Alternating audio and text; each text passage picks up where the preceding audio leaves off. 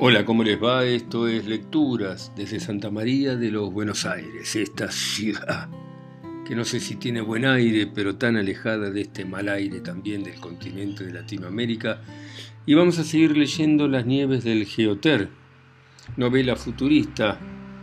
El imperio chino maneja todo, prohíbe todo, la lectura está condenada, los escritores, los lectores con la pena capital, la lobotomía química, y hay asesinatos de especialistas en escritores y nuestro Lute, nuestro investigador, ha sido convocado para descubrir al asesino y al que ha robado los libros, aunque se lo incrimina él falsamente. Y en el escenario donde están del cuento El Sur de Borges, hay unas comadrejas que se están alimentando del cuerpo. Y sigue así. Arrancaban las vísceras con energía, ávidas por la carne. Eran animales gordos, grandes, pesados, y ni se movieron cuando nos miramos. Por un instante clavaron sus ojos fríos en los míos y continuaron comiendo sin inmutarse. Recordé que algo parecido, pero plural, podía verse en antiguos almohadones de plumas. Chao Shi se agachó para mirar y luego se enderezó. Tengo campos magnéticos en todo el perímetro y la gente de genética sabe trabajar. Se van a ocupar de hasta la última fibra muscular lisa de sus estómagos hasta de sus obesos lisosomas. Extraeremos toda la información posible y veremos qué sale. Que estudien sus nanochips, pedí. Tal vez queden rastros de alguna orden. El viento agitó las copas de los árboles y nos trajo olor a trébol. ¿Por qué no vamos adentro? invitó el patrón. El lugar es chico, pero vamos a estar más cómodos. Pensé en sardinas, carne asada y unos buenos vasos de vino tinto. También pensé que todo era un sueño, una pesadilla, un inmenso equívoco. Estábamos dentro de un mundo inexistente, vacío, pero que parecía tan real como nosotros.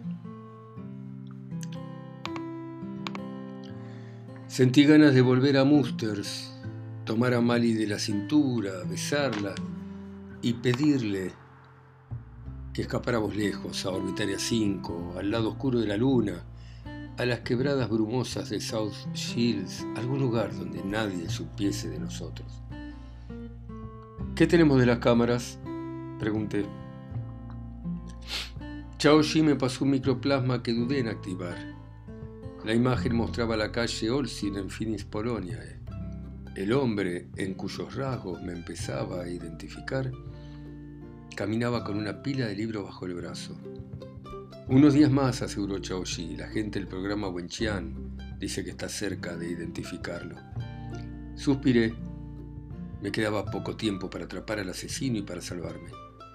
Voy a estudiar la lista, necesito pensar, dije y me despedí. El patrón insistió en que no me fuera sin probar un poco del áspero vino tinto. Los peones de chacra entraron en el almacén. La lámpara que colgaba de uno de los tirantes alargó las sombras.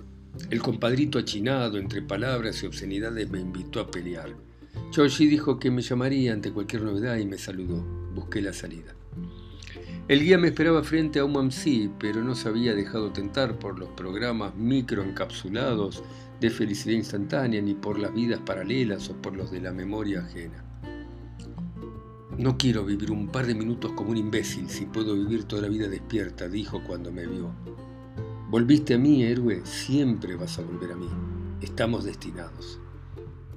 La criatura chillaba divertida desde el bolsillo de su túnica. Los parlantes habían logrado dispersar a los grupos de apoyo a la película Under Strike y la gente de la calle parecía tranquila e inmerso en su, cotidiana rutina polaca. No tengo tiempo, vamos, no me siento bien, dije mientras la tomaba del brazo y perdí estabilidad y el cuerpo comenzaba a temblarme como una hoja. Todo se filtra como una lluvia, intensidad cero, cero, cero, cinco, héroe. ¿Qué leía? ¿Qué peligrosas palabras escribió? Desaparecerán los escritores y los libros, desaparecerán los artistas y sus obras. ¿Quién, dónde y cuándo es la pregunta que sigue? Tenés lastimada la mejilla, dijo, con una ternura inusitada, suspiró, se detuvo y estiró su mano hacia mi cara. Sus dedos me tocaron y sentí que los conocía. No me gusta, hay que limpiarla, parece sucia, sentenció. Puede estar invadida por algún varión. A pesar de su voz distorsionada, sentí deseo de tocar su piel, de correr su capucha, de ver su cara, de besarla. Miles de personas se apretaban a la salida de Finis Poloniae. Unos viejos intentaban venderle brotes de marihuana natural a unos empleados de Hard Trend. Pedían una suma sospechosamente baja. Tal vez la habían robado del Ministerio de Fármacos y Drogas y la Corps les pisaba los talones. Un par de vehículos lujosos, ignorando la multitud, avanzaba empujando a la gente. Le aparté la mano. No hay tiempo. Insistí, vamos, vamos, necesito volver a casa. Podrías morir acá y ahora y tu vida de qué habrá servido, héroe. Las cámaras toman las palabras del aire, aún las tuyas, lo que decís queda. Vamos, vamos rápido, contesté y la empujé a seguir. Todos andamos solos por estos infiernos, contestó. Todos necesitamos un Virgilio. ¿En qué biblioteca leíste? Vías Corps va a tener problemas, dije, y traté de avanzar entre la gente. Otro temblor me recorrió. Unas cámaras nos siguieron desde la salida de Finis Polonia y hasta Desmesurada México. Vení, dije, y la empujé dentro de un plasma para escapar de las cámaras. En unos segundos llegamos a Rúa Botafogo en profundidad 1 y casi chocamos con un gigantesco anuncio de la Federación Mundial de Rugby que mostraba con sonido de 100 watts y porristas desnudas el encuentro del domingo entre Porto España y Árabe Europa. No dudaba de que el búho azul entre las manos de Caravaggio y Meyerstaff vencerían a Fecinelli. Todavía estaba por verse si el chillido armónico iba a resultar una ventaja en la velocidad y estabilidad de los jugadores. Nos detuvimos unos minutos en el mercado francés. Había una promesa y la quería cumplir. Tuve que enfrentar el mal humor de la harapienta vendedora que instalada bajo un puente holográfico frente a un sena de absurdas orillas multicolores, me robó por darme algo parecido a un conejo, hongos naturales y un espumante que a pesar de su etiqueta en francés, estaba hecho en San Salvador. Hablaría con el general para tratar de conseguir que los técnicos imperiales de Valparaíso Santiago viniesen al Cartier a alegrar a estos franceses desdichados. Cuando salimos del mercado sentí que los pies me pesaban, que el cuerpo me dolía, que las cosas a mi alrededor sufrían distorsión. Me apoyé en el brazo del guía. Vamos al Cartier, dijo. Te voy a llevar al Hotel 10 donde tengo un amigo. No le contesté. La empujé hacia una rampa que nos iba a conducir hacia profundidad terra. La multitud que se apretaba en el área central era impresionante. Los planes del imperio de expansión profúfuga iban a tener que hacerse realidad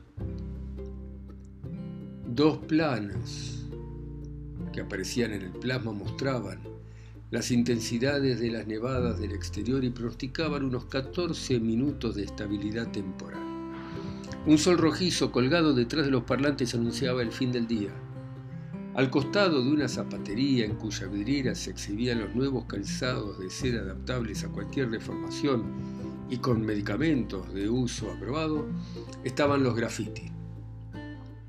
El primer día de la guerra entre los sanguinarios sargas y la mafia brasilera en el territorio de Roja Guinea había arrojado un saldo de 66 muertos y ningún herido. En el, en el parte de combate, el comando Arga recordaba los caídos en profundidad 6. La próxima ofensiva tenía como objetivo Favela Copacabana y las víctimas serían ancianas y niñas. No se podía prever la duración de las hostilidades. Una larga pared bioadaptable mostraba, con el brillo de sus cambiantes formas y colores, las primeras escenas de Understrike. Chupey se veía más viejo y cansado y no me sorprendió ver actuar a la secretaria del directorio del Ministerio de Control. Mi, pelirroja besaba a Chupey en una de las grutas verdes de las fosas desérticas del mar Caspio. Una breve entrada del noticiero daba una confusa noticia. Cao Shui el inminente astro de Hong Kong Boulevard habría sido secuestrado en una operación comando por un grupo desconocido. Frente al mapa de las profundidades descubrí que me sentía mejor. que habían pasado los temblores y el malestar. Pero el guía se detuvo, no quería dejarme. Aproveché para buscar la dirección de Orshen. Ahora estaba en profundidad 4, sector oeste 52, pero no me sentía con ánimo de ir. Vamos al Hotel 10, busquemos a mi amigo, insistió el guía. Mira, no me importa que distorsiones la voz, no me importa nada. La tomé de la cintura, corrí su capucha y me encontré con las pupilas dilatadas de Xi. Quisiera morir ahora de amor, recité sin soltarla. Para que supieras cómo y cuánto te quería, contestó mientras se fumaba detrás de la tenue nube de rocío que me envolvió. Mis coordenadas tiempo-espacio se mezclaron. Le contestaba la obesa mórbida que apenas cabía dentro de su celda que todos éramos víctimas de nosotros mismos, de nuestro espíritu miserable y egoísta, que algún día habría un mundo diferente. El vigilante me dijo que la motocicleta no estaba muy estropeada. Me dio la mano al llegar al hospital y me deseó buena suerte. La, la náusea volvió poco a poco. Jim me acariciaba con la voz, aseguraba que me esperaría, no importaba cuánto ni de qué manera. Las ratas trepaban a mis piernas, a mis brazos, recorrían mi pecho, me lastimaban con sus pequeños alientos hediondos. ¿Cómo no sentir miedo al volver a poner los pies en una góndola veneciana tan peculiarmente negra como puede serlo un ataúd? La extraña embarcación evoca el silencioso viaje final. Llegados al lugar llamado Gólgota, nos crucificaron a dos malhechores y a mí uno a mi derecha y el otro a mi izquierda, dije, Padre, perdónalos, porque no saben lo que hacen. La madeja de lana caía y rodaba por el piso. Las agujas se detenían sobre la mesa para formar un extraño diseño de aspecto religioso. Detrás de mí trotaba un perro esquimal de piel gris, el frío lo deprimía. Sabía que no era momento para viajar, el instinto le advertía el peligro. Oí el ruido de las botas que se acercaban, el del cerrojo de la puerta de la celda. El oficial me informó que había llegado la hora, me puse de pie y me afirmé. Apunté a la nariz de New y de nuevo un par de centímetros por encima. Pedazos de astillas saltaron de los cuernos. Ya soy enemigo de Amadís de Gaule y de toda la infinita caterva de su linaje. Ya me son odiadas todas las historias profanas de la andante caballería. Ya conozco mi necedad y el peligro en que me pusieron haberlas leído, dije. Pude sospechar que viajaba al pasado y no solo al sur. Me distrajo el inspector que al ver mi boleto me advirtió que el tren no me dejaría en la estación de siempre, sino en otra, un poco anterior y apenas conocida por mí. En el regreso me descubrí solo y apretado por el gentío que intentaba atravesar profundidad terra. Un nuevo temblor súbito e intenso me recorrió. Busqué al guía, pero no lo encontré. Los últimos instantes regresaron despacio a mi memoria. El querer sacarle la guía, al guía la capucha azul y su negativa a dejar que lo hiciese el Quiro escapando del bolsillo del guía para encaramarse en un puesto para robar espaguetis con salsa portuguesa. La vidriera de Imago Sex con sus chicas virtuales. El ataque con Rocío para olvidarme devolví un pasado falso y fragmentario. Busqué guías Corp con la pretensión de ir a hablar con el gerente y quejarme, pero cada vez me sentía peor. La próxima vez que viniera a Buenos Aires iba a solicitar un guía pro son más caros, pero más serios que estos seres básicos, sucios y brutos. En mis manos tenía algo parecido a un conejo, hongos y un ridículo espumante centroamericano. La bolsa tenía una etiqueta de mercado francés, pero no recordaba haber estado allí. Me dirigí hacia la salida. A cada instante me sentía más débil, febril, con temblores en las piernas y transpirado. El escaparate de Macro, Macropsy mostraba cómo el oxígeno, el 90% empleado sobre la pequeña comunidad de Poblet en Tarragona, había logrado una multidivisión de clases ideal para los nuevos lineamientos laborales del imperio. Sus genes RL mostraba soluciones estéticas naturales. El reemplazo del ADN del genotipo nasal cambiaba en pocas semanas la forma de las narices más feas. Silvia Arrabal, reemplazante de Gypsy Taylor, reinaba desnuda y soberbia en el escaparate de sexo virtual. Gypsy Taylor, cambiando el rumbo de su vida, había pasado la clandestinidad uniéndose a SED, un grupo extremista surgido para combatir al consorcio Aquam. Me costó atravesar el área de los drogos, la gente se peleaba por el music, la combinación de gustos excitaba la audición. Un solo comprimido llevaba toda la espantosa música de Winot, nuevo ídolo del novedoso Cut Freak que estaba reemplazando a String B. Busqué una pantalla del Geoter. Todavía me quedaban siete minutos de estabilidad temporal para llegar a la estación imperial del Plata. Me apuré.